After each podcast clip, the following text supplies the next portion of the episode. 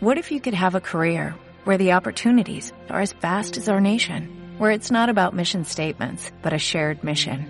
At U.S. Customs and Border Protection, we go beyond to protect more than borders, from ship to shore, air to ground, cities to local communities. CBP agents and officers are keeping people safe.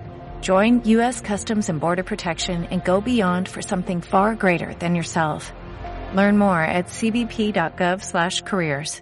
Hola, ¿cómo están? Un capítulo más de las cosas como van. El día de hoy esta charla es una charla especial donde quiero mostrarles cómo atrás de todas esas personas exitosas, detrás de todas esas personas que empiezan o que no empiezan, que logran sus objetivos, que están trabajando en ellos, que están buscando metas y luchando por ellas, detrás de esas historias hay todo un trabajo. Muchas veces vemos a las personas y creemos que ya como las vemos, así ha sido toda su vida. Y realmente por lo que tenemos que pasar o por lo que se tiene que pasar, son un número de cosas maravillosas. Que te des cuenta que tú puedes lograr lo que te propones si trabajas en ello. Vamos a ver al invitado de hoy. ¿Estás listo? Las cosas como van.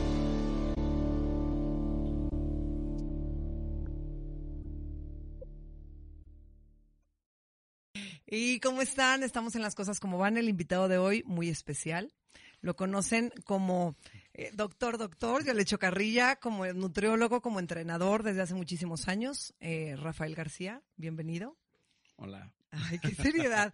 Pero le dije, el día de hoy te quiero invitar atrás de la consulta, atrás del entrenamiento, lejos de todo lo que la gente conoce de ti y que realmente conozcan quién es Rafael García. No el doctor, doctor que conocen ni el entrenador de toda la vida y que todo el mundo quiere que las entrene, que los entrene, sino el ser humano, el que no conocen, eh, esa persona que eres muy reservado, pero que te pedí que el día de hoy habláramos un poquito de ti, de cómo has logrado, de cómo has llegado, pero antes de introducirnos en eso, quiero decirte bienvenido a este espacio, Rafa. Muchas gracias, Vane.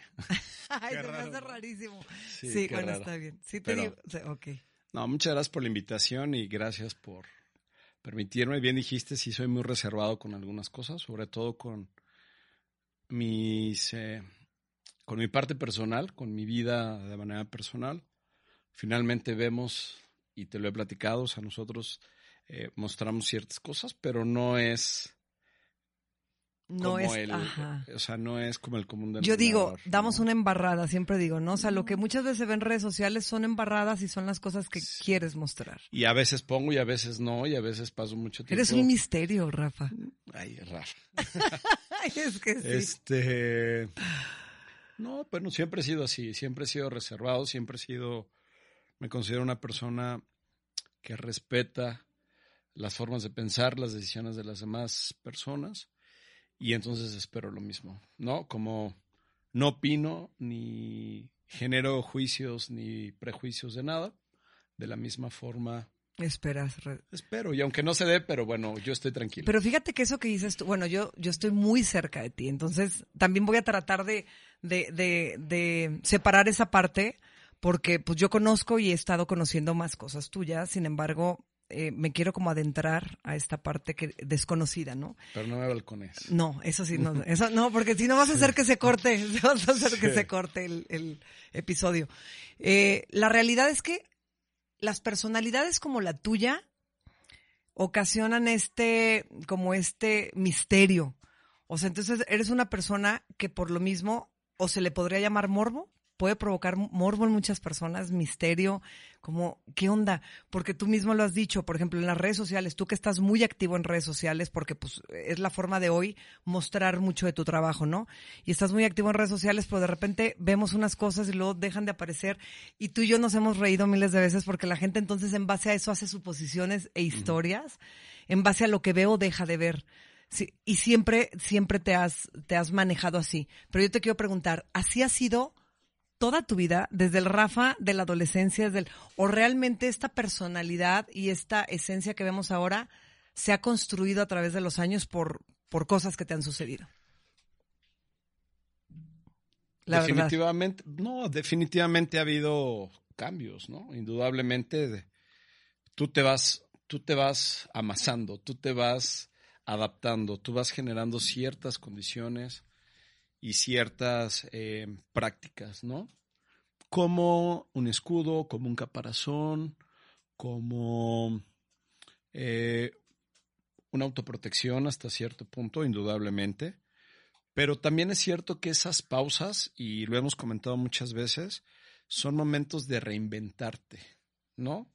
En algunos estadios, pues a lo mejor te tomas una semana de vacaciones, dos semanas de vacaciones, tres semanas de vacaciones y a lo mejor rompes un poquito con el esquema, eh, rompes con lo que se está haciendo, dejas de estar pues, hasta cierto punto viciado, ¿no? con, con, algunas cosas y creo que eso es válido desde, desde todos los puntos, ¿no? ¿Por qué? Porque rompes con esa ceguera de taller y porque a lo mejor también es válido hacer pausas. En Oye, es, es, sano, mentalmente sano. Oye, pero ahorita que me estás diciendo esto, estoy pensando que hablo, presento esta parte de, de la que vamos a hablar, esta parte desconocida, pero sé que mucha gente tal vez que nos va a ver o que nos va a escuchar, pues no sabe tu profesión.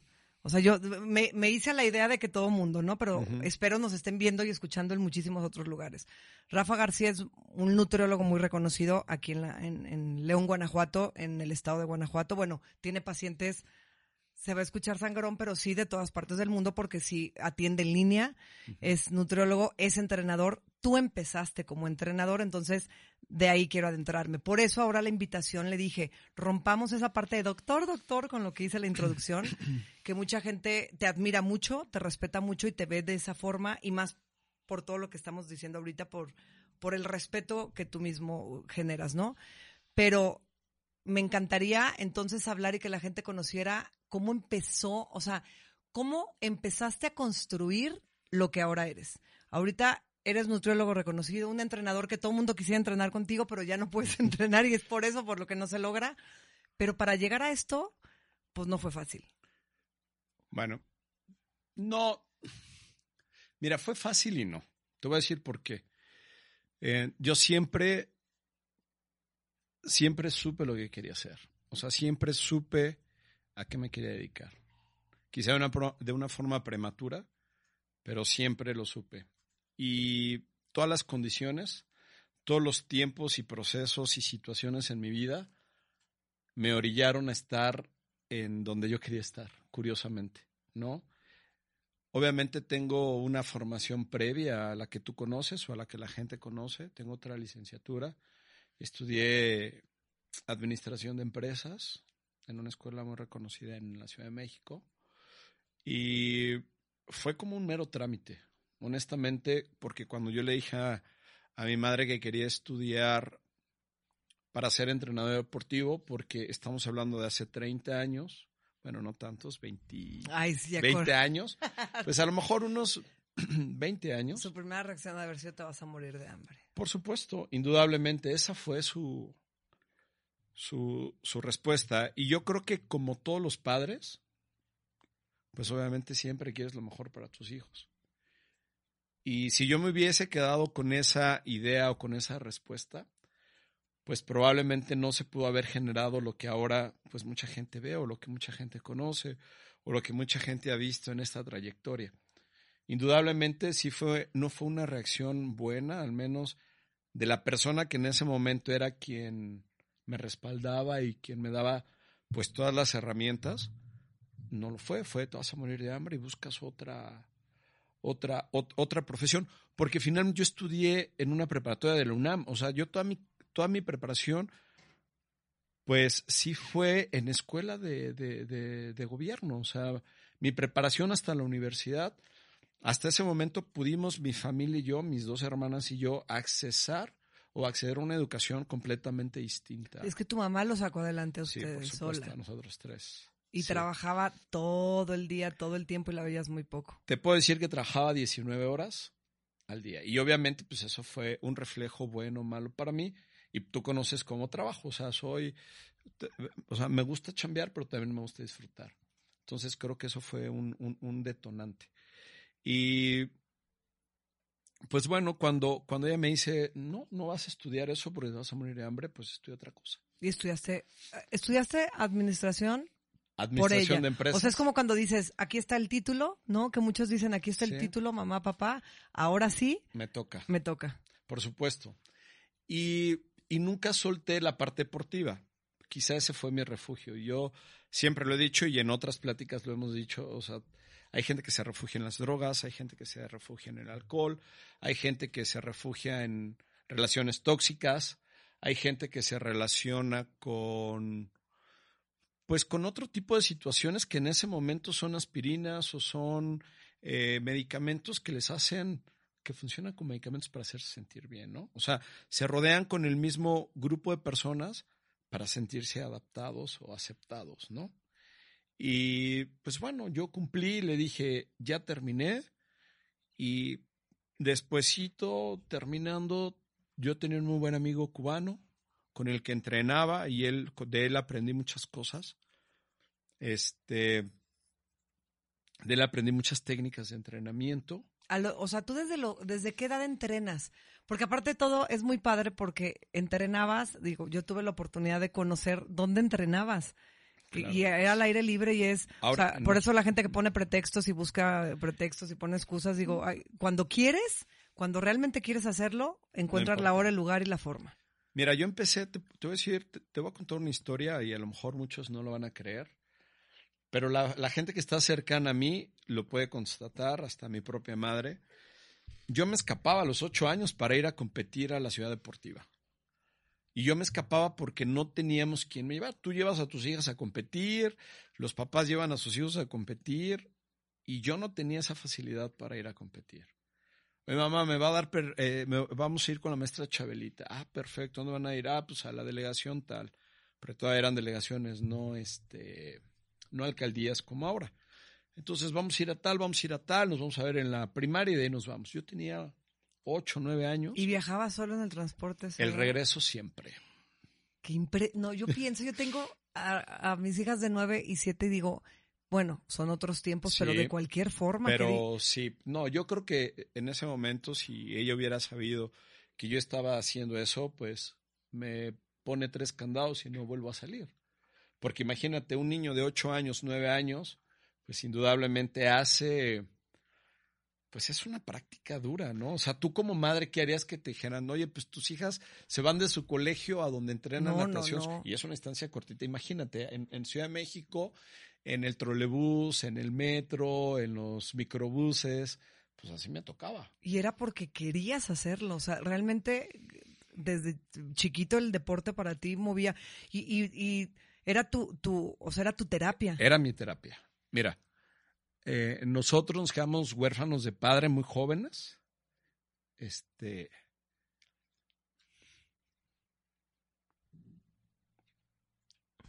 ¿Está bien?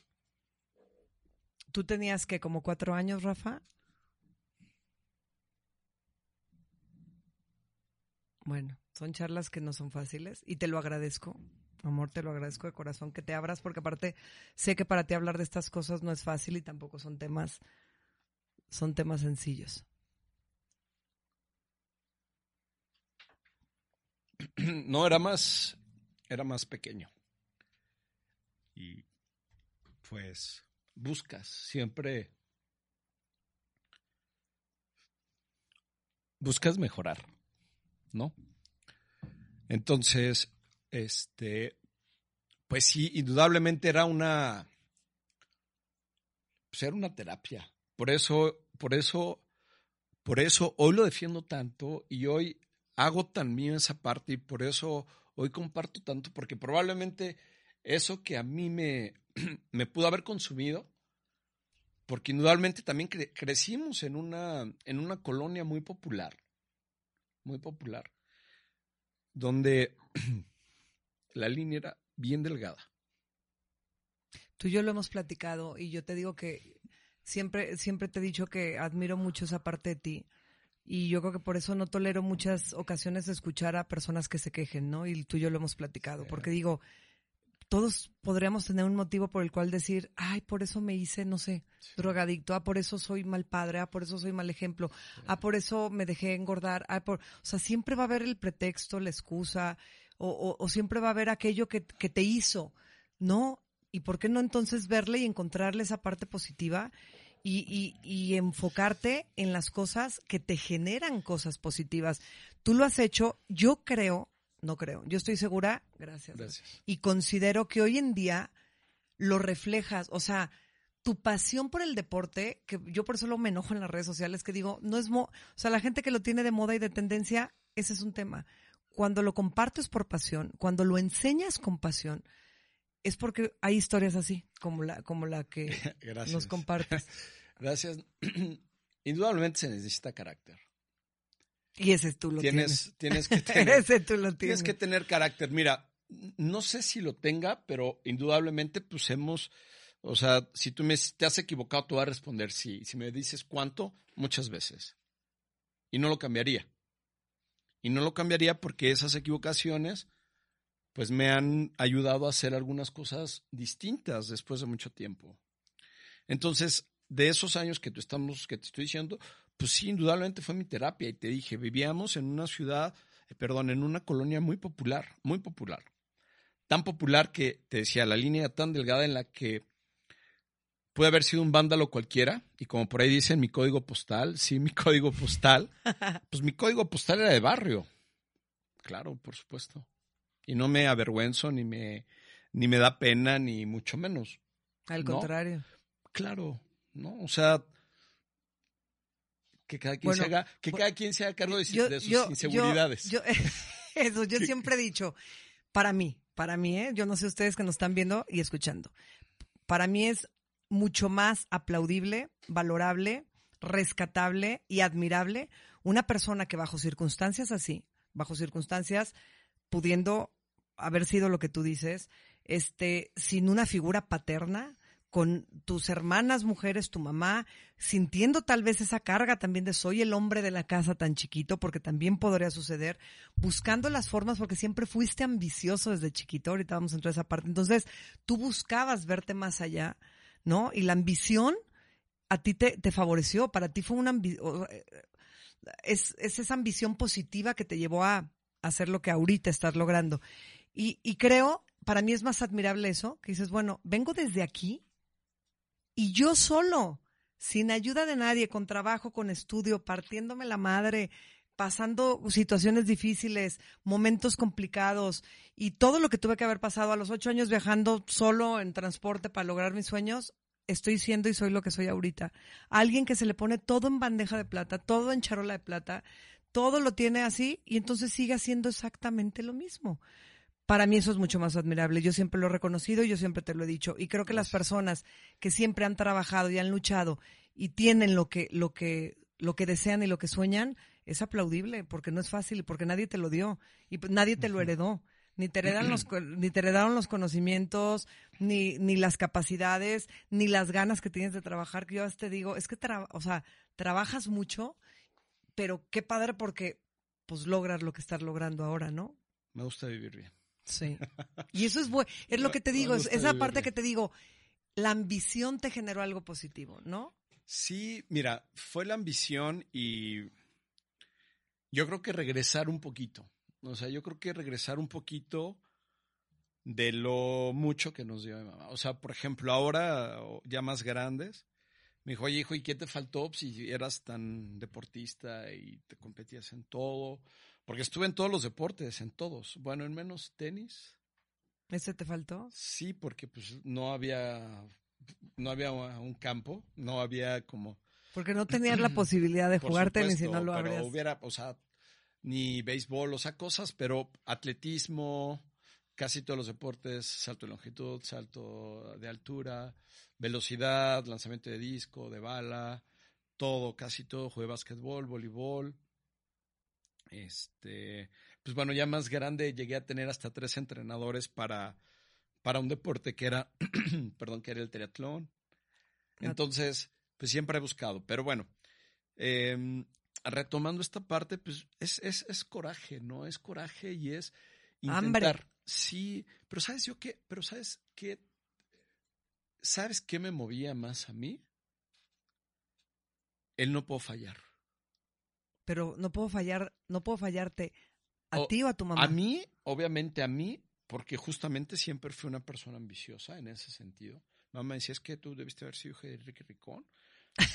cabrón, ¿quieres? Sí, me decía, cabrón, ¿quieres tenis cada 15 días? Oye, a ver, platícame eso que una vez le dijiste a tu mamá, que una vez me dijiste, me arrepiento tanto de algo que le dije a mi mamá, porque luego los hijos somos, yo ahora que soy, yo siempre he dicho, ahora que soy madre, es cuando creo que soy buena hija, hasta que soy madre, ¿no? Pero hasta que, mira, si yo no tengo hijos, aunque por ahí a veces me, y también ya te hicieron una historia. Sí, pero es mi, es mi hijada, es como si fuera mi hija, digo, o sea, pueden decir que es mi hija, no hay problema. espero que sus papás no se molesten. Aquí está su mamá, espero que no se molesten. Sí, pero y la quiero y la cuido y la procuro como, como si fuera, ¿no? Pero eh, cuando uno es niño, es muy cruel con los padres. Cuando uno es niño, no visualiza, ¿no? Siempre una comparativa, siempre... Y yo, como siempre estaba haciendo ejercicio, como siempre estaba haciendo algún tipo de deporte, pues, este, mamá, quiero unos tenis. Mamá, quiero unos tenis. Y mamá, espérame la siguiente quincena. Oye, mamá, unos tenis. Espérame la siguiente quincena. Y mi mamá hacía unos esfuerzos extraordinarios porque nunca nos faltara que comer. Pero si tú me preguntas, oye, ¿tuviste carencias? No, ninguna. Ninguna. Ni de cariño, ni de espacio, ni de comer. Ni una sola. A pesar de las circunstancias de las que estamos hablando. Pero siempre quería tenis, tenis, tenis, tenis. Y un día me dijo, mamá, pues no tengo dinero, Y el pinche Rafita le contesta, pues nunca tienes dinero, ¿de qué sirve que trabajes tanto? ¿Te imaginas qué le pasó a su corazón? No, no, no. Bueno, yo como mamá, híjole. E, es que como mamá creo que, que puedes entrar en dolor y, y, coraje y enojo, ¿no? Porque es como, me desvivo por ti, o sea, me desvivo por ustedes y no valoras, pero cre quiero pensar que también como mamá, viendo la situación en la que estaba, este, tratando de, pues creo que puedes entender esa parte de los niños muchas veces sin pensar reaccionan a la necesidad que tienen y lo que sienten. Y no, y no está mal. Y somos, son, como que siempre he dicho, los niños somos crueles, ¿no? Sí, sí, sí. Por la forma en, la que expresamos. Y no está mal porque del niño no tienes esa conciencia. Entonces es un poco complejo que tú como padre quieras hacer consciente a tu hijo de un aprendizaje que tú has tenido en 40 años o en 43, como es mi caso. Es complicado. Y, y ellos van a generar su propia conciencia a lo largo de sus años y de sus experiencias. Es que aparte para los niños todo, todo es, todo va siendo nuevo. claro, por Todo va siendo nuevo y todo va siendo natural. Entonces, de la misma, con la misma naturalidad, ellos dicen, ellos preguntan, ellos comparten, y ellos no tienen ni el morbo, ni la malicia, ni, ni el enojo, ni el sufrimiento, ni todo lo que los años nos ha hecho que pasemos nosotros. Y no se justifica, pero no es, pero no es que lo hagas con una mala intención. Y después de muchos años ya adulto, le pidió una disculpa. ¿Y qué te dijo que se lo había entendido? Sí, me dijo gracias, hijo. O sea, yo creo que para ella esa parte fue como se dio cuenta, porque una vez ya grande, en todos estos procesos, ella llegó al primer departamento donde yo llegué a vivir aquí a, León, y un día llegó y empezó a hacer inventario. No, pues mira, oye, pues te falta esto, te falta esto, te falta esto, te falta jefa, pues no tengo dinero. ¿Y qué le haces a todo lo que ganas? ah, no. Me dijo, si estás Me lo gasto en tenis. Pues sí, no, ya eso pasó. este. Pero fíjate, fíjate cómo sí, porque tienes una adicción por los tenis. Bueno, y la comparto. Ah, bueno, sí, yo soy la ganona, pero sí la tiene. Ahí está. pero, ¿cómo para que veas cómo si puede ser el reflejo de una carencia? Claro, por supuesto. O sea, muchas veces esa carencia que podemos tener de pequeños, de ahorita estamos hablando de eso, de que te encantaba, te fascinaba y no podías tenerlo con facilidad. Pero hay quien tiene carencia de tiempo. De, de, de, de, de calidad. Porque también está, estamos hablando tiempo de calidad. Bueno, es, es, es distinto. Yo debo, yo debo de caricias, de, amor. Mira, yo te, yo te voy a decir una cosa y es algo que he agradecido de manera infinita a Dios, al universo y a mi familia. Si bien es cierto, te conté hace ratito que nosotros nos quedamos huérfanos muy jóvenes, muy niños. Mi hermana tenía dos años, yo tenía un año. Y desde entonces no conocíamos la figura paterna, no había, solo había abuela y madre. ¿ok? Y mucha madre, ¿no? Entonces, a raíz de eso, quien es mi padrino o era mi padrino, que es mi tío Luis, que falleció hace tres años, sí, tres años, él junto con mis primas, que las quiero muchísimo y les tengo un gran cariño por todo lo que hicieron por nosotros en ese momento, que particularmente era mi hermana la más grande y yo, ellos nos, nos abrazaron como si fuéramos realmente sus hijos o sus hermanos más pequeñitos. Y yo creo que gracias a eso, pues obviamente yo también pude conocer el teatro, pude conocer el cine, pude eh, conocer en comer en distintos lugares y eso lo agradezco infinitamente. Es que si no, no lo hubieras tenido. Eso probablemente en ese momento no. Porque tu mamá, es que no era que no quisiera. Y a decir una cosa, eso me abrió también los ojos para decir yo quiero esto. Y yo no quiero vivir aquí. ¿Me explico?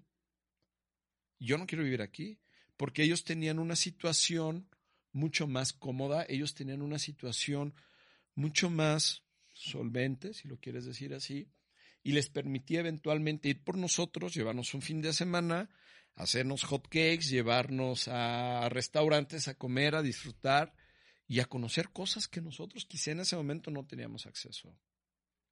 Y tú veías y, decías, quiero esto, o sea, yo, yo quiero esto. Indudablemente que sí. Pero, pero creo que tu espinita de eso también la traías, ¿no?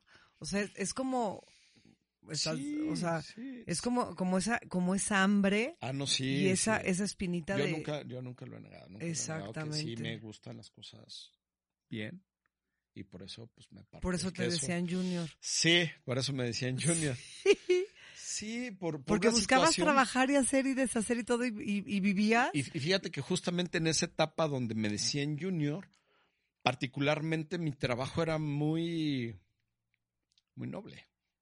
Porque yo trabajaba jueves y viernes o miércoles y jueves. O sea, no tenía un trabajo como mis compañeros de la universidad que estaban en despachos contables, que estaban haciendo. ¿Y ganabas lo mismo más que ellos? No, ganaba más que ellos, pero por mucho. Por eso te decían junior. Claro. Pero te gusta, o sea. Claro, claro, claro. Pero, pues bueno, obviamente, este, sabes que todas esas, esas situaciones te van formando y dices, no, pues tengo que seguir buscando. Entonces, cuando se me da esta parte, pues yo busco hacer cosas distintas para pues, tener una trayectoria prácticamente casi de 20 años en el área deportiva y poquitos menos en, el área de, nutrición. Pero, por ejemplo, ¿tú crees en los decretos? O sea, ¿tú crees en, en la energía que provocas al decir quiero esto? Voy por esto. y que también el a ver, no sentado, ojo, porque ya ahorita con que traen el decreto, entonces ya estoy sentado decretando todo el tiempo y pidiendo, así no te van a llegar las cosas, tienes que trabajar. Las cosas, las cosas no te van a llegar, estás ahí sentada rascándote la cabeza. Jamás, pero si trabajas y buscas y aparte estás decretando suceden, porque tú me platicaste la vez que pasaste por Sport City en, Ciudad de México y dijiste, yo ahí Yo quiero entrenar, yo dije, nosotros vivamos muy cerquita de Sport City Eureka. Y yo, yo, yo, yo, yo dije, yo voy a entrenar ahí algún día. Y claro, entrené ahí casi 10 años. claro, trabajaba para ellos, pero ahí entrené 10 años. Ahí empezaste como entrenador. Sí, digo, en un gimnasio patito en la colonia Roma mucho antes, pero sin unas bases sólidas como, como entrenador, de una forma empírica. Sí, pero pues no quise ser del montón, siendo empírico, y no de manera despectiva, sino siempre quise Aprender, estudiar, Tener un diferenciador, tener un diferenciador. Ese es, ese es, esa es la clave, ¿no? Y pues bueno, decíamos que las, las oportunidades, las oportunidades que hay que salir a buscar. Las oportunidades hay que tocar, o sea, hay que verlas y aprovecharlas. Y es lo que ha tocado. Y, y, y ahorita que dices eso, híjole, quiero aterrizar aquí. Eh, bueno, es un cuento, no les voy a hacer la historia del cuento, en resumen, es muchas ocasiones pedimos, preguntamos, buscamos esas oportunidades, buscamos esas respuestas, hacemos esas preguntas, hacemos esos cuestionamientos y nos ponen una respuesta y nos ponen otra y nos dan una oportunidad y nos dan otra y seguimos sin verlas. Y las oportunidades están y se presentan. Y muchas veces es, no la tomas y se fue. Y entonces vas a seguir sentado y vas a seguir en el mismo lugar donde estás ahorita sentado porque no las estás, no estás permitiéndote verlas, ¿no? Pero también al verlas tienes que trabajar tras ellas, o sea, tienes que hacer que sucedan y que se generen. Porque las pedimos, pero muchas veces no queremos ver la respuesta. Es como cuando, cuando pides trabajo pidiéndole a Dios no, encontrarlo. Así sucede con eso, que dices, estoy pidiendo, estoy preguntando, quiero esto, y te pasa una cosa, y te pasa otra, y te pasa otra, y no las vemos. Y, tú decías algo, y esas oportunidades no son perfectas. Te caes. Te caes y tienes que volver a empezar en esa misma oportunidad o en esa misma sintonía, o en ese mismo canal, o en ese mismo estadio en donde estás, te caes. Ahorita que dices te caes, ¿cuántas veces o no cuántas veces? ¿Qué ocasiones tú recuerdas que han sido las más en estos años de trayectoria de tu trabajo de entrenador, de nutriólogo, que has dicho, que has dicho, se te rompió ahorita en el golpe? No, ah. no, ya me empezó a estorbar. Ya, ya que has dicho, ya, ya no puedo, estoy cansado quiero mandar todo a la fregada. ¿Te ha pasado? O sea, ya, ya, ya no más. Muchas veces. Claro, claro. Y, cuando, y te pasa, y más bien, y no, no, no crees que te pasa y es cuando más vuelo agarras y cuando más cosas salen? Mira, te voy a, platicar algo bien, bien fuerte, que ese fue parteaguas para mí. Ese fue parteaguas para mí. Yo me fui a vivir a Cancún, poquito antes de los 24 años. Justamente por esta oportunidad que decimos que veníamos buscando. Justamente de esta oportunidad de decir, pues quiero salir de aquí, no quiero vivir aquí en Felipe Martel, en la colonia Tacubaya, en la Ciudad de México, que, quizá algunos lo conozcan y sepan de qué estoy hablando. Yo quiero más. Yo quiero, yo, yo no quiero vivir aquí. Y pum, se da. Y entonces yo tenía, me acuerdo perfecto, yo tenía 8 mil pesos en mi cajón. Fíjate, a pesar de haber estudiado administración de empresas, donde llevas una parte de finanzas, una parte de contabilidad y demás, pues nunca tuve una, una educación financiera como, bueno, tú me ves ahora como, soy con algunas cosas. No la tuve. Y tenía ocho mil pesos ahí en mi cajón. Era lo único que tenía y con esa me fui. Me acuerdo que a una persona que yo entrenaba me dijo, oye, Rafa, ¿te vas a ir a Cancún? Le dije, sí, ¿cuánto vas a ir en camión? yo te regalo tu vuelo. Estoy tan agradecido con lo que me has ayudado, yo te regalo tu vuelo. ¿Cuándo te vas? Háblale a, la, háblale a mi asistente. Ahí entrenabas en Sport City en Ciudad de México, ahí todavía no, no. yo entré a trabajar a Sport City en, Cancún. En Cancún. No, este es del gimnasio Patito que yo te hablo. Bueno, no un gimnasio Patito, es por decir. Sí, un, gimnasio local, haz de cuenta. No Patito, sí. me retracto y digo, un gimnasio, pues, no con una cadena tan grande. Y estoy agradecido con lo, que, con, lo que he logrado con mi salud y con mi cuerpo, yo te regalo el, boleto. Y me lo regaló. Entonces dije, puta, Cancún. Viven la vida loca, ¿no? Iba a cumplir 24 años. Entonces me doy cuenta que yo iba a ganar una cantidad X y que esa cantidad X apenas me alcanzaba para pagar la renta. Y que si yo quería tener algo de dinero suelto, pues tenía que pagar un cuartucho. Un cuartucho, y digo un cuartucho porque tenía un baño compartido. Porque era un cuartucho, a ver. Y dije, no. Entonces, la mitad de mi sueldo, con la mitad de mi sueldo al mes, pagaba yo un estudio en Cancún. Con la mitad. Entonces tenía la otra mitad para comer todo el mes. O sea, mi sueldo mensual, la mitad era para, era para pagar la renta y la otra para, para comer y para sobrevivir. Ahí solamente entrenabas, eras entrenador. Sí, solamente era entrenador, solamente era entrenador. Entonces, al mes, yo creo que estuve deprimido, y digo yo creo, y, y digo, no, a lo mejor no tenía las bases como ahora, o no, no recuerdo exactamente la sensación, pero sí tengo clara la, la, la visión, no la sensación, pero la imagen la tengo clara, que vi mi maleta y dije, ¿qué fregados hago aquí?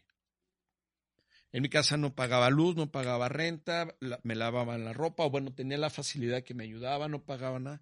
Vámonos. ¿Y sabes qué dije? ¿Qué me dije a mí mismo? Fíjate, hace más de 20 años, o 20 años que me dije, a ver, perdón por las palabras y una disculpa a tu auditorio, es, a ver, cabrón, tú lo decidiste, te amarras los, los calcetines y las ligas y todo lo que te tengas que amarrar y le sigues. Y le das, güey. Porque te vas a regresar otra vez a donde no quieres estar. Y le das, güey. Y le das, y le pones candela, y le pones corazón, y le pones alegría, y le pones actitud. Y me acuerdo que perfecto, o sea, dije, había pasado un mes, y yo llegué, y en un mes no conocía, no conocí la playa en Cancún hasta después de un mes. Imagínate, imagínate, Y tú ibas Cancún, living la vida Claro, loca. Uh, claro. De 24 años voy a... Bueno. No, y nunca fue así, nunca fue así. Es más, imagínate qué tan corto estaba que en ese momento todavía se usaban a la gente que nos escuche y sea un poquito más joven que nosotros, mucho más joven. Todavía marcabas por cobrar al, al- al teléfono que, que te iban a contestar. Sí. Y yo marcaba para que mi mamá o en mi casa Eh, pa- se pagara la llamada y ellos poder pagaran hablar. la llamada de larga Claro. distancia. Pues imagínate qué tan corto. ¿Cuánto tiempo duraste en Cancún? Pues intermitentes, bueno, de manera continua tres. Y después Pero ahí fuiste brincando, o sea, porque tú Sí. llegaste como entrenador y tu hambre era más y decías, Sí. no quiero quedarme como entrenador. No, y luego fui supervisor, luego fui coordinador deportivo, fui entrenador elite. Y es cuando viniste a dar al León. Sí, vengo a León, abro este club con otro grupo de amigos, bueno, de, de- de compañeros, de, este, de colaboradores y armamos este club. Y de aquí igual estuve yendo y viniendo, también regresé a Cancún, fui a México, regresé, fui a México, etcétera. Pero siempre buscando las oportunidades. Pero regresando a tu pregunta, ese fue el primer parteaguas. Ese, como ese, y de ahí dije, no, no te vas a regresar. Para que te digan ¿Y te cambió la actitud? Sí, y tú decir, ¿qué me cambió la actitud? Adicional a ese comentario que me hice a mí mismo, porque no tenía nada. Obviamente, imagínate, imagínate tu control mental bajo esa situación, porque ahora, si tú quieres una recompensa inmediata, ves tus redes sociales. Sí. Y antes no, Y antes no. no. Yo me la pasaba horas en, no puedo decir marcas, pero en, un- en tiendas comerciales escuchando música mucho tiempo porque no tenía otra cosa que hacer. Y leyendo revistas en esa, en esa tienda. Ahí se me iban muchas horas. Oye, Rafael, ahorita que dices eso, por eso sabes muy bien estar solo. O sea, tú realmente aprendiste a disfrutar de tu soledad. Sí, Eres una persona que disfruta de su soledad. sí, no me. Mira, pero también eso lo fui aprendiendo. Eso lo, fui, eso, eso lo fui aprendiendo. Y no lo aprendí justamente en ese momento. Pero en ese momento, claro, fue como el parteaguas, indudablemente. Porque de hecho no eres el amiguero de todo mundo. No, o sea, te llevas muy bien con toda la gente, conoces a muchísimas personas por lo mismo de tu trabajo, de tu profesión, de, de todo esto. De pasear a los perros. Eh, de pasear a los... Sí, estás muy cagado. Paseando a los perros parece señora en Costco. Así, buenos días, buenas tardes. Y ya conoce a todo mundo. Pero, o sea, entonces conoces a mucha gente, te conoce mucha gente, pero tú no eres de círculos sociales, no, eres de reuniones sociales, no eres... No. ¿Y crees que también parte de, de- de esto sea por todas estas situaciones que te han venido, o sea, que, que te han pasado, que, que te marcan el hecho de, de ser más aislado, más tú, más tu espacio, tus cosas? Yo creo que sí, yo creo que sí, pero también, pues me ha tocado toparme con gente que, que prefiero tenerla De lejos de lejos. y Esa cada vez más en la vida. Claro. ¿Alguna otra cosa que te haya tocado las fibras de una forma impresionante y te haya hecho más que caerte, que quedarte y que decir, no, pues ya no le sigo, superarte más? De manera, de manera laboral, insisto, pues muchas, muchas, muchas. Es que tú has empezado, o sea, has ido y venido, ahorita que dijiste, estuve en Cancún, vine a León, regresé a Cancún, cabe mencionar que estas ocasiones que has dado estos cambios, una vez te fuiste y dejaste todo, entonces... Un imperio. Un imperio. Sí. No, no, sí, sí. porque regresaste, entonces, obviamente la gente a la que veías, pues busca otro nutriólogo, busca otro entrenador. Entonces, cuando regresas, también es el Ese- hecho de volver a construir lo que eso, habías. eso, por ejemplo. Y no te daba pavor decir, y donde ya no. Mira, sí, pero confiaba en mí. O sea, Es que eso es siempre, bien- Eso es súper importante. siempre confié mucho en mí. Eso ¿Sabes es qué? importante. Confié mucho en mis habilidades. Y a decir una cosa. También mucho lo dejé a lo que dijera el jefe. Acá arriba. Así le Ojo, digo yo a no Dios. confundan prepotencia Sí. con seguridad. Muy importante, porque luego cuando alguien es muy seguro y cuando alguien hace ese tipo de comentarios de confío en mí o confío en mi talento Sí, o me siento pero- seguro, es como, claro, No. qué prepotente No. o qué... No, siempre fue con jefe. Lo que tú digas. A donde sea. De verdad. Y tú sabes que en ese sentido, en la parte mística, en la parte espiritual. sí. Eres muy creyente y muy. Y, y, tengo mis, mis rutinitas, ¿no? Entonces, a donde tú digas. A donde, lo que tú digas ahí. Y bueno, y, y de alguna forma, pues, obviamente sí fue un. Ese, ese, indudablemente fue otro, otro trancazo. Pero no me arrepiento porque fue un año sabático muy bueno muy bueno. Fueron de las cosas que también me permite o me permitieron conocer a mucha gente. Y de esas relaciones que tuve, pues pude viajar un año muchísimo, muchísimo. Y te han traído cosas positivas esas relaciones claro. futuro. Y esos viajes, y conocer gente y caerte eh, y, y, tener otro tipo de convivencia que me decías, pero no tienes, no te da, no te empache estar solo. No, porque muchas veces viajé solo. Voy a comer solo ayer, que tú andabas en la bici y demás yo me fui a, comer solo, me fui de compra solo, fui a hacer mis cosas. Sabes estar solo. Sí, no pasa absolutamente nada. Y sabiendo estar solo, entonces cuando alguien está en tu vida, más bien es... Es, mi elección. Exactamente. No es mi necesidad. Exactamente. O sea, yo estoy con alguien, en este caso, bueno, contigo, porque, porque así elijo estar con alguien. No porque, sea mi opción, no. Indudablemente no. Y desde hace mucho tiempo.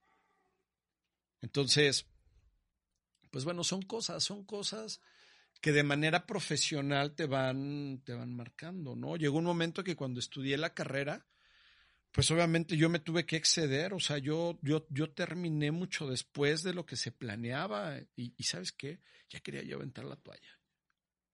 Tienes administración de empresas y tienes la licenciatura en nutrición y ahorita estás estudiando el diplomado en nutrición. tengo varios diplomados. Bueno, es que tienes un chorro de diplomados. Sí, tengo varios. Quisiera hacer una pregunta ahorita que dices que querías tirar la toalla. Tú empezaste dando un entrenamiento en un gimnasio sin marca, por así decirlo, sin título. Sí. Y ahorita, este, ¿cuántos pacientes ves? Bueno, esa pregunta siempre me la hacen y nunca la respondo. A ver. No. Es que quiero, es que ahí te va que quiero. O sea, no, o sea, no me digas un número específico.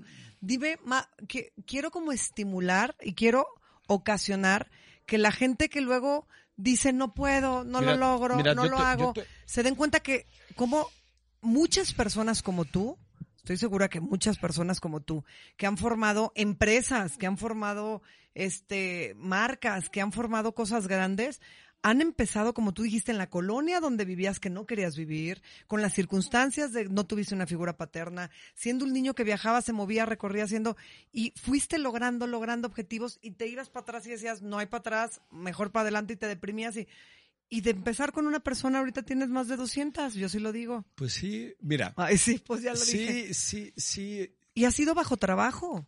Mira, yo creo que el ser tu propio jefe eso es tu mayor recompensa. No, no, no te voy a decir. El que tú seas tu propio jefe y que tú seas emprendedor y que te dediques a las ventas, tiene una ventaja bien grande. Y te voy a decir, porque tu tiempo es directamente proporcional a la ganancia. Yo siempre lo vi así. A mí, yo tenía compañeros que me criticaban y que me decían, no, Rafa, ¿por qué trabajas 14 horas? Porque mi ingreso es proporcional a eso que estoy trabajando. Ahora, amas tu trabajo. Es mi pasión. Bueno, tú lo sabes. O sea, creo que, creo que, creo que también eso es clave, ¿no? O sea, para la gente, para la gente que realmente quiere hacer algo, creo que la clave es hacer lo que realmente, y es una frase hasta cierto punto ya muy conocida, ¿no? Haz lo que te apasiona, haz lo que te gusta. Pero nadie sabe lo que le apasiona. Es que yo yo en las charlas que he estado dando, hay una, y, y, la copié de uno de los videos que tú me compartes, porque me comparte videos de YouTube. Estos, es, te comparto esto para que escuches a personas que te motivan, que te inspiren y que te ayuden a ser mejor. Gente que les gira Gente que, exactamente, que le gire la piedra. Doctores y demás. Y entonces, este señor, que es un empresario que logró un emporio, y decía, haz una lista, o sea, pon lo que te apasiona, ¿no? Lo que te apasiona. Y pon en el otro lado para qué eres bueno. ¿Para qué consideras que eres bueno? Si las dos comulgan y las dos enlazan, entonces haz que te paguen por ello y vas a ser inmensamente feliz. ¿Por qué? Porque no lo sientes como un trabajo, no lo sientes como una carga. Estás haciendo lo que te apasiona y te pagan por ello y es para lo que eres bueno. ¿Ya sé? ¿A tú? ¿Ves? Claro, ¿Ve? sí. A ver, están La haciendo. gente, y, pero, y sabes qué? Y se nota. Bueno, hablábamos de ti el otro día, Nilu, Sí, le dije. Se nota se las, nota. las personas cuando hacen las cosas con ganas, con vibra, con energía, con pasión. Se nota. A estar en un trabajo por estar para que te paguen el sueldo, Y entonces te lo lleves a tu haces. casa. Y lo, entonces la infelicidad y la reflejas en tu familia, y la reflejas en tu entorno. Y, la, y eso es una cadenita. Fíjate que acabas de tocar una parte bien, bien, bien fuerte y bien cierta para mí, porque pues, yo siempre supe que quería ser entrenador. Que llegó un momento en el que dije, no nada más quiero ser entrenador. Y tú decir algo que es bien importante y que ahora a lo mejor la gente, los jóvenes, no está mal, pero los jóvenes a lo mejor no lo sepan. Cuando yo quería ser entrenador, que tenía 20 años, la gente volteaba a ver a los entrenadores como si fueran lo peor. Y hoy todavía, en algunos casos, pero hoy mucha gente quiere ser entrenador, mucha gente quiere ser coach. Entonces ha, da- ha dado un giro de manera exponencial la parte del entrenamiento, la parte de la salud. ¿Por qué? Porque vivimos en un país enfermo, en un mundo enfermo de obesidad, de sobrepeso y de muchas enfermedades mentales, que es, es la verdad. Pero hoy hay mucha más demanda de este tipo de, de- de profesionales, pero de profesionales, no de gente improvisada. Eso. No de gente improvisada. O sea, bueno que lo dijiste tú con esas palabras tan realmente bonitas. de profesionales, o sea, de Sí. gente que estudie, de gente que se prepare, no de porque No llevan modas, mucho tiempo tendencias e entrenando ya. improvisaciones. No, no, no. Me no. puse buena, te entreno, Sí, o- me puse- estudio un No. diplomado, te doy no, dietas. No No, te da, no te da, no te da. Pero bueno, ese es, ese es harina de Otro otro tema. costal. Entonces, yo siempre supe lo que quise hacer y creo que lo que hago lo hago bien. O sea, Creo que si no lo hicieras bien, no, no estarías donde estás ahorita y no estarías logrando porque, a ver, no te voy a poner, ya estás, ya lograste, no. No, porque no. sé que aspiras a mucho más, sé tus ideas, sé tus proyectos y, y, y los, y sé que los vas a hacer. Porque Poco- aparte sé que los vas a hacer. poco a poco, di- diría, diría Lupita, mi, mi asistente en casa, ¿no? ¿Cómo, cómo dice?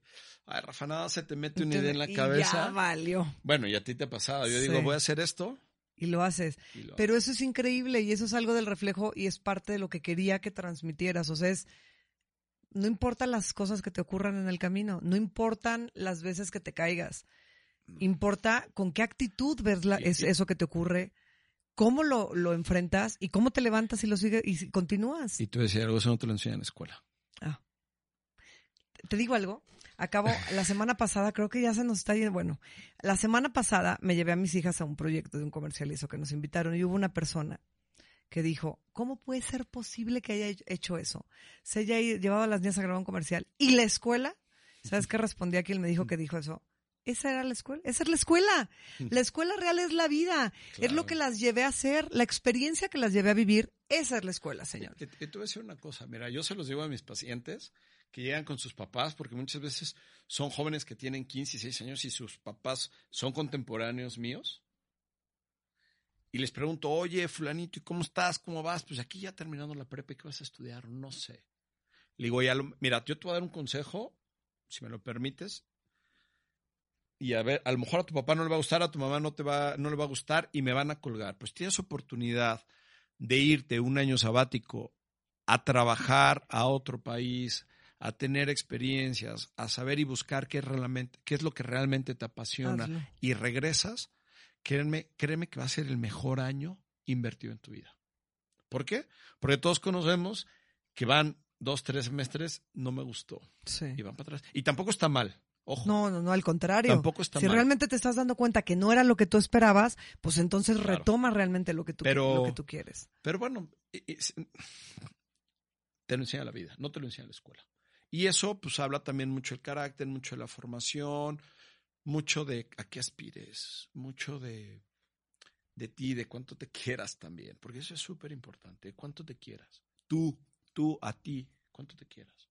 ¿Qué es lo que tú quieras para ti? Lo hemos hablado. Es, yo creo que en, en la calidad en la que te trates tú, la forma en la que tú te trates, en la que te veas, en la que te admires a ti mismo, eh, eh, es el reflejo de muchísimas cosas. Porque entonces, si no es así, buscas personas con las cuales crear codependencia, buscas trabajos que nada más te paguen un sueldo y estés ahí perdiendo tu tiempo, buscas relaciones, este, amistades, círculos tóxicos, porque no estás bien. Y muchas veces las personas más solitarias, si así les llaman, o las personas más reservadas, son las que tienen más paz y más felicidad, porque precisamente por eso se alejan de círculos, se alejan de cosas y hacen lo que les apasiona en la vida. Absolutamente. Eso también es una realidad.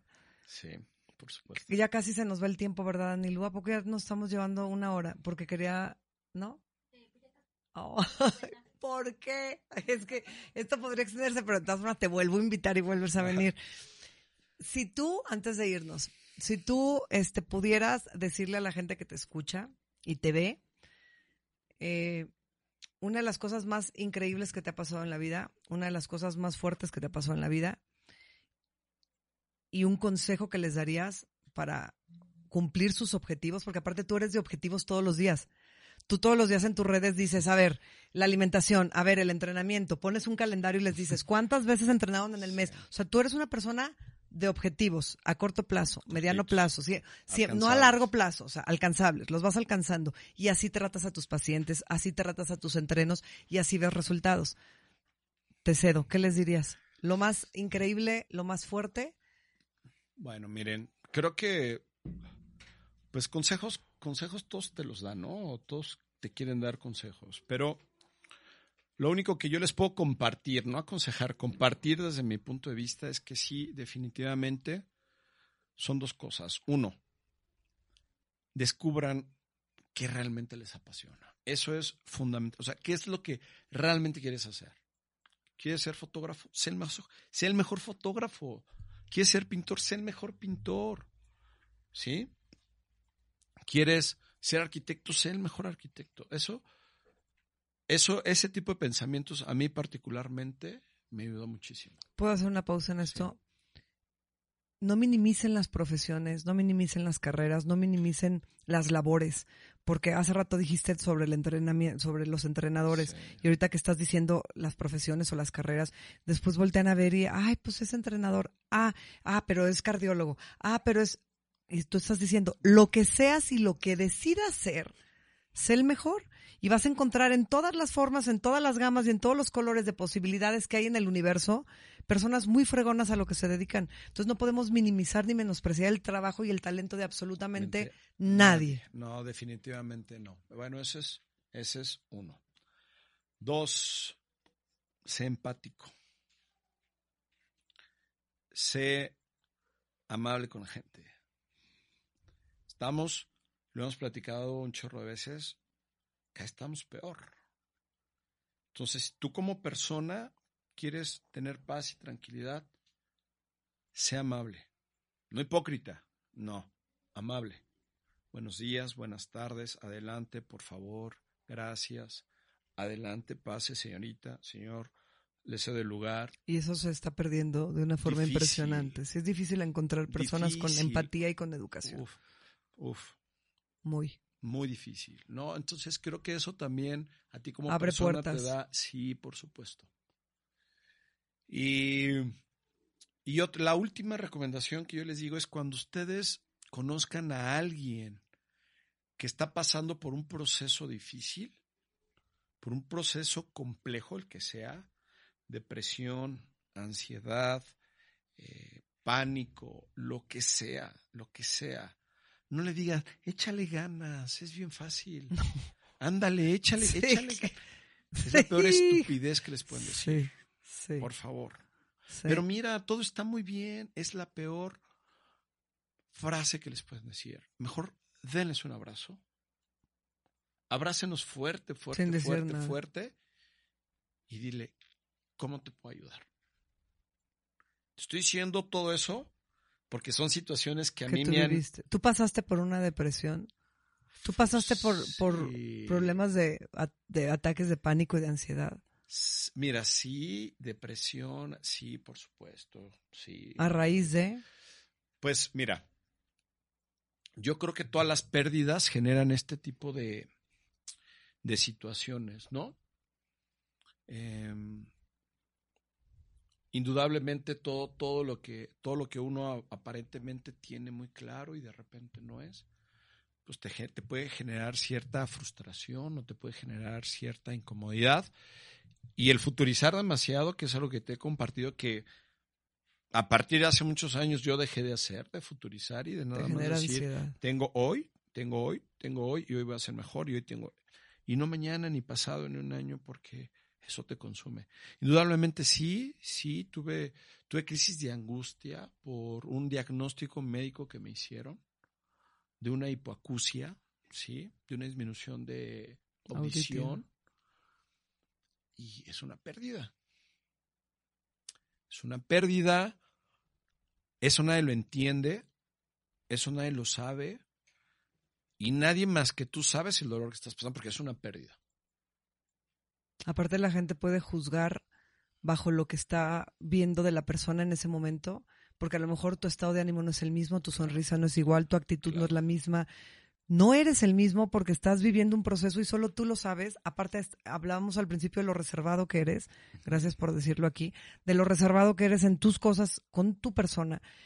Y entonces la gente juzga y no sabe que estás viviendo un proceso difícil. Por eso, por eso mismo, por eso mismo las recomendaciones. Entonces nadie sabe lo que tú estás sufriendo, lo que tú estás pasando, o el costal que traes cargando. Y es lo peor que puedes decir. Lo único que puedes hacer es, si es alguien cercano, le tienes una mano. Si es alguien cercano, le das un abrazo.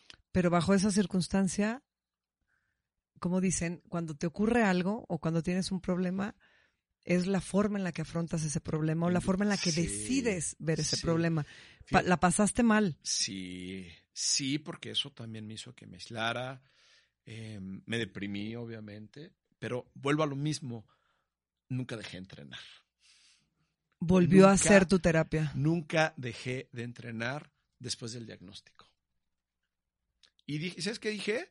Bueno, hay gente que usa lentes, bueno, hay gente que usa un bastón, hay gente que usa una prótesis, hay gente, yo no me quiero operar, pues no me queda otra cosa. Mi chicharito, mi apuntador, tengo oídos biónicos y que el mundo gire. ¿Qué te digo yo? ¿Te vas a poner tus orejas? sí, y mis biónicos. Y me encanta, me encanta la actitud. I don't care. ¿Me explico? Entonces, que el, que el mundo gire. Pero yo creo que ante esa actitud positiva que has tenido desde el niño de ocho años que nos describiste hace rato, de lo hago, voy, va para allá. Y eso no significa que no te duela, ah, eso no, significa que no te angusties, eso no significa que no la pases mal. No, y que no te hayas caído y que no te haya dolido y que no te... No, eso no significa nada de eso. Ah, entonces ya, no, no importa. No, claro que lo padeces también y claro que a veces yo me imagino que dices, ¿por qué yo? Porque, sin embargo, es la actitud que le pones a la vida. Pero sabes yo qué, pero yo sabes qué dije a la vida, yo sabes qué dije a la vida Qué bueno que fui yo y no mis hermanas. Porque es algo hereditario. Eso, eso, es, eso lo traes de herencia. Eso te Qué bueno que fui yo y que no fue mis hermanas que tienen hijos. Pero es complicado. Y pasa. Y a todo se adapta uno, ¿eh? ¿eh? Era lo que te iba a decir, a todo se adapta y creo que la vida te, te, Ay, y yo voy a llorar, ¿no?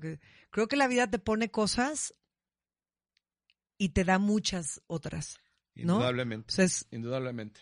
Y porque aparte de todo, nunca has sido una persona que se victimice ni que se queje, que, eso, que eso es increíble porque podría suceder y sucede.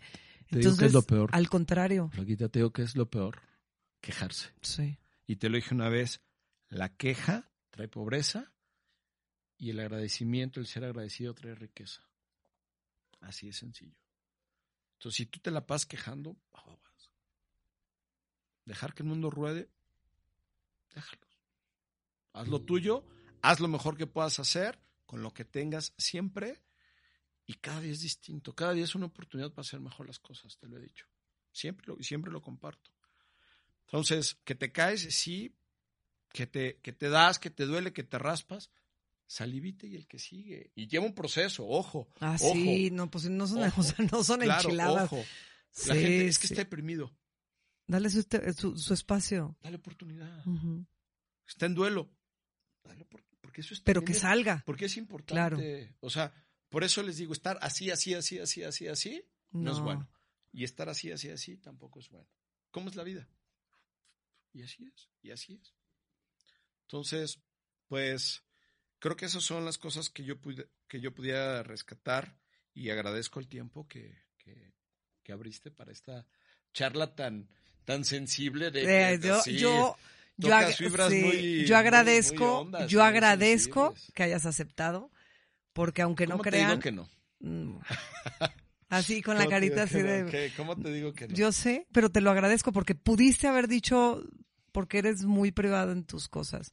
Y lo seguiría haciendo. Sí, y lo sigo- no, digo, yo sé. Y que yo Pero sin embargo esto, estás compartiendo una parte muy íntima, pero para mí era importante porque aunque yo la conozco, pero este tipo de historias son las que digo, híjole, se deben de escuchar porque hay mucha gente en la vida deprimida. Hay- con eso abrimos el primer episodio que decía, quiero tocar esa parte porque las enfermedades de la mente y todas las emociones, todo lo que hay hoy en día es preocupante. Entonces que se den cuenta que todos la pasamos mal también, pero el chiste es salir. Te voy a decir algo ya para cerrar y discúlpame que te haya interrumpido así. No, no, no. Después del diagnóstico y de, y de que decidí no operarme y ponerme mis biónicos, porque así les llamo yo, me di cuenta que mucha gente a raíz de eso tiene ese problema y les da pena. Y saben que mientras más lo platicas, mientras más lo externas, yo siempre les dije, siempre les dije, ríete de tus defectos y nadie los podrá usar en tu contra. Bueno, yo no lo dije, lo dijo alguien. ¿Quién? No sé. Yo dije, Pero "Ah, yo lo aplico. tú te, invitas, tú te inventas, no, sí. no, no, no, no. Alguien lo dijo, ¿no? Y yo lo escuché es y, lo copié. sí. Y es cierto, ríete de tus defectos. Ah, estás uh, bien dientón. Y Sí. cuando me dicen, oye, oigo pero poquito. Ah, Cosas sí, así, ¿no? O sea, oye, pero bueno, cuéntenlo, platíquenlo. Como dirían por ahí, cuéntenselo a quien más confianza le tengan y trabajenlo. O sea, es un, es una, es un, es un constante trabajar ese tipo de cosas, honestamente, porque no son fáciles, son, son, son pérdidas. No, claro, claro, es una es un duelo. Es un duelo. Es, es- Pero te digo algo, nunca dejé de entrenar. Y nunca dije, ay, pobrecito, yo. porque a padre". mí No, no, al contrario, dije, bueno, pues, ¿qué me toca? ¿Qué me toca? ¿Qué me, qué me corresponde hacer? Ahora. ¿No? bueno, y, y ese ejemplo es actitud an- eh, ante muchas de las cosas y creo que es como como el invitar a la gente a decir bajo la circunstancia que estés pasando, bajo el problema que estés teniendo, bajo lo que tú estés viviendo ahorita, por difícil que sea, van a venir cosas maravillosas, pero siempre hay que buscarle el lado positivo y tener una actitud positiva. Ojo, y como dijo hace rato Rafa, pero sí permitirte sentir el dolor. Claro. Porque lo que dices tú, que la gente cuando te dice anímate, no pasa nada. No, también permítete dolerte. O sea, Sí. sí, pero no te quedes pero, ahí. no te, pero no te quedes ahí. Exacto. Es, porque eso también es bien delicado. Y comercial, hagan ejercicio. Sí, o sea, realmente es una maravillosa terapia. No es que nosotros amemos eso, pero creo que lo amamos por lo que nos genera y nos provoca. Y no por moda ni tendencia. No, y aliméntate bien, porque acuérdense que los alimentos son fundamentales para un estado de ánimo importante. Después hay que hacer un episodio donde hables de la relación de las emociones y la comida. Bueno, lo ¿Te podemos late? hacer, sí, Ok. Sí. Pues ya nos vamos. gracias. No, pues nos podríamos llevar dos No, horas, ya, pero ya no, nos ya. tenemos que ir. No, ya, Creo que este tenemos- podcast es el, aparte tenemos que ir a trabajar. Este podcast cosas. es el más largo que hemos tenido. Gracias. amor. Al contrario. por venir, ti, por estar a aquí. Gracias. Eh, gracias a todos gracias a todo por el equipo. escucharnos, gracias a todo el equipo. Gracias a todo el público que está aquí. Conocedor. Este, muchísimas gracias. No, tenemos un auditorio grande, en serio. 50 mil personas escuchándonos. Qué locura. Bueno, imagínate No, que yo, los 50 veo así en el, digo, "Puta, tengo cinco mil seguidores. Ah, también poquitos, no me importa. Pero imagínate cinco mil pe- eh, cinco mil personas viéndote ahí en la paz. Ah, ¿es cierto? Sí, te- ah, nunca lo había pensado así. Claro, imagínate. Desde ahora lo voy a pensar así. Por supuesto. Oye, y voy a poner las redes sociales, este, de, de cualquier forma, para que quienes no lo conocen lo conozcan más. Mis redes sociales, por supuesto, nos escuchan bajo todas las plataformas que se pueden imaginar y el canal de YouTube. Es Así correcto. que nos vamos, pero seguimos con más episodios en las cosas como van. Gracias. Gracias a ti, mamá. Bye bye. Bye.